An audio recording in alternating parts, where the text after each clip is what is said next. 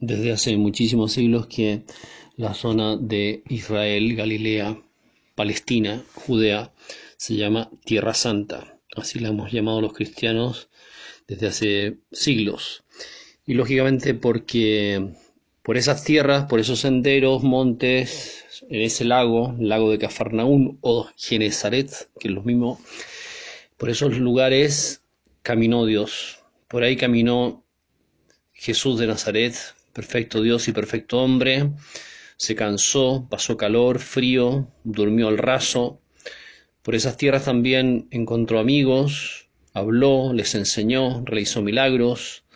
La vida de Jesús, 33 años tan breves en la historia de la humanidad, que comenzó hace ya 250.000 años, y sin embargo esos 33 años nunca, jamás uh, habrán sido tan fundamentales en la historia del hombre, porque no es un profeta más, Jesús no es un sabio más, no es un líder religioso más, sino que es el verdadero Dios, el único Dios creador del cielo y de la tierra, que toma nuestra condición humana.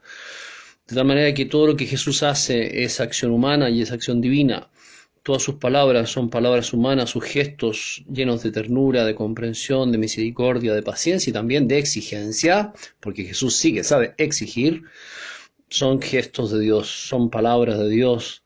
Bueno, no nos dejemos de maravillar frente a esta realidad.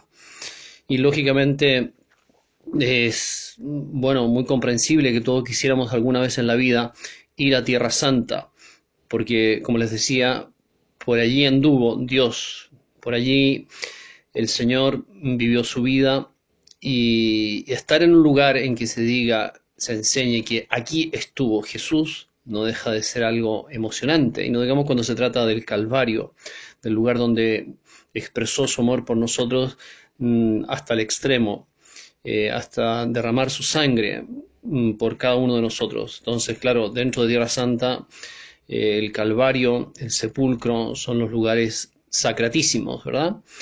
Ahora, junto con lo anterior, habría que decir, o yo podría decir, tengo que volver a Tierra Santa, ya que todavía no he ido, tengo que volver. ¿Y por qué lo digo así? Porque todos, de alguna manera, estuvimos allí. Jerusalén es el único lugar del mundo en que todos hemos estado alguna vez. Todos los hombres, desde Adán y Eva hasta el último de los hombres que existirá en esta tierra, estuvieron en el corazón de Jesucristo. Estuvimos en el corazón de Jesucristo. Yo ya estuve en Tierra Santa, tú también. Ya estuvimos en Tierra Santa, aunque nunca hemos ido o quizá nunca iremos en esta vida. Pero Jesús, que eso es lo importante, nos tuvo presente en su corazón de una manera particularísima que ni siquiera somos capaces de imaginar, que solo en el cielo nos daremos cuenta nos veremos en el corazón de Cristo mientras cargó con la cruz. Nos veremos, cada uno de nosotros, con nombre y apellido, tal como somos, con nuestros defectos y virtudes, con nuestra vida, con nuestra historia, con nuestra familia. Cada uno de nosotros nos veremos en el corazón de Jesucristo mientras subía hacia el Calvario y mientras se dejó clavar con esos clavos en la cruz. El Señor pensó en cada uno de nosotros. Por eso podemos decir, yo estaba ahí, yo estuve en el corazón de Jesús. Y San Pablo lo, deja escrito en esa frase impresionante, quizás la frase más impresionante de todo el epistolario paulino. Cuando la carta a los Gálatas, lo he comentado en otros audios anteriores, dice, me amó y se entregó a la muerte por mí. Bueno, piensa, piensa que tú también lo puedes decir igual no es que San Pablo tuviera, en fin, ya por ser San Pablo, y por todos sus méritos, entonces él, solamente él puede escribir y decir con verdad esa frase. Tú también, tú también, sea como seas, estés donde estés en tu vida espiritual y en tu relación con el Señor, tú también puedes decir, me amó y se entregó a la muerte por mí. Por eso estuvimos en Tierra Santa hace ya casi dos mil años, el Señor nos tuvo presente, nos perdonó, nos dio todas las gracias convenientes para recorrer el camino de la santidad. Y el camino de la santidad, como hemos contemplado en estos misterios dolorosos, lógicamente que pasa por la cruz. Para llegar a la resurrección hay que pasar por la cruz. Para celebrar el domingo hay que pasar por el viernes.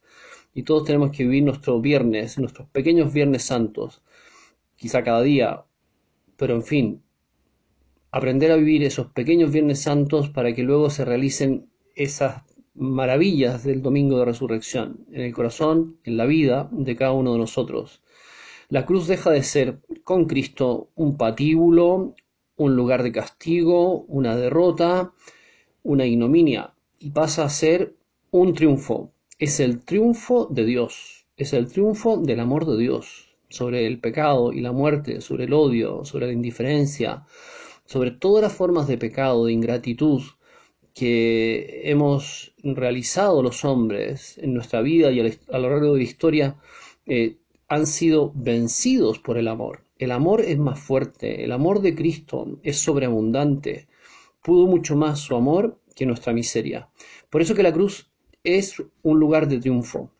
Les recomiendo quizá una cosa práctica, pero que puede ayudar, tener un crucifijo a la mano un crucifijo chico que pueden sacar de quizás de un rosario de esos que se rompen, no sé si se les rompen a ustedes los rosarios, pero a mí se me rompen, y queda el crucifijo ahí, bueno, meterle un poquito de alicate, cortarlo y quedarse con ese crucifijo de bolsillo, llevarlo en la mano y que sirva como una especie de sacramental.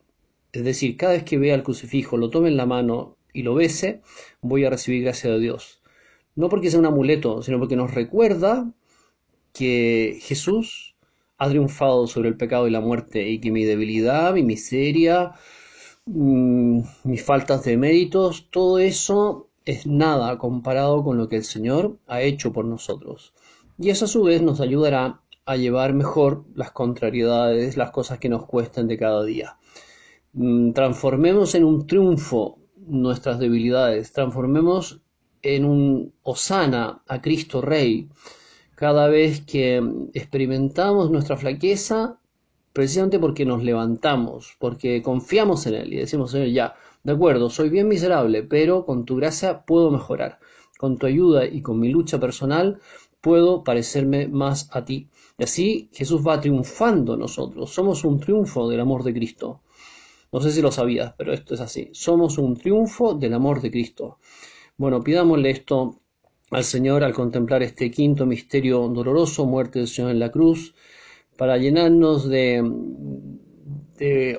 optimismo, de fortaleza y de consuelo.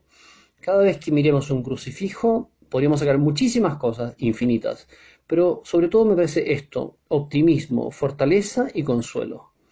Optimismo frente al pesimismo que a veces nos acecha, es una tentación mala.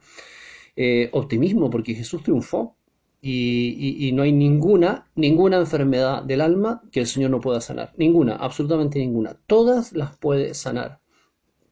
Basta que nos acerquemos con confianza a Él. Optimismo, fortaleza. ¿Por qué? Porque, bien, no estamos solos. No somos unos superhombres, supermujeres que se la pueden con todo y en fin, no tienen miedo y yes we can o just do it. No somos just do it. Somos seres normales que requieren, que necesitan de la ayuda de Dios cada día para avanzar, para avanzar en el camino hacia la casa del Padre. Fortaleza prestada, fortaleza que nos viene del amor de Cristo. Y luego consuelo, porque nunca estamos solos, el Señor siempre nos acompaña. Si Jesús dio la vida por ti, ¿cómo no te va a acompañar? Si el Señor derramó su sangre por ti, ¿cómo, no, ¿cómo te va a dejar sola, solo? siempre estará con nosotros, aunque a veces no lo notemos, aunque a veces más bien nos parezca que el Señor está ausente. No es así. Quien nos ha amado tanto nos tiene siempre, absolutamente siempre presentes en su corazón. Bien, y por último acudimos a la Virgen Santísima, Madre de Dios y Madre nuestra, que supo estar al pie de la cruz, acompañando en el dolor a su Hijo. Qué fidelidad, qué amor más sereno y fuerte el de María. Podemos pedírselo hoy. Se lo podemos pedir así. Madre mía, tú que supiste ser tan valiente para acompañar tan de cerca a tu hijo en ese momento duro, en el momento malo, en que todo el mundo quizá arrancaba, le huía, le daba la espalda, danos ese amor, un amor sereno y fuerte que nos permita estar con el Señor también cuando las cosas nos cuestan, sabiéndonos muy apoyados por la fuerza que Él nos demostró, por el amor fuerte que nos demostró al dar su vida por nosotros.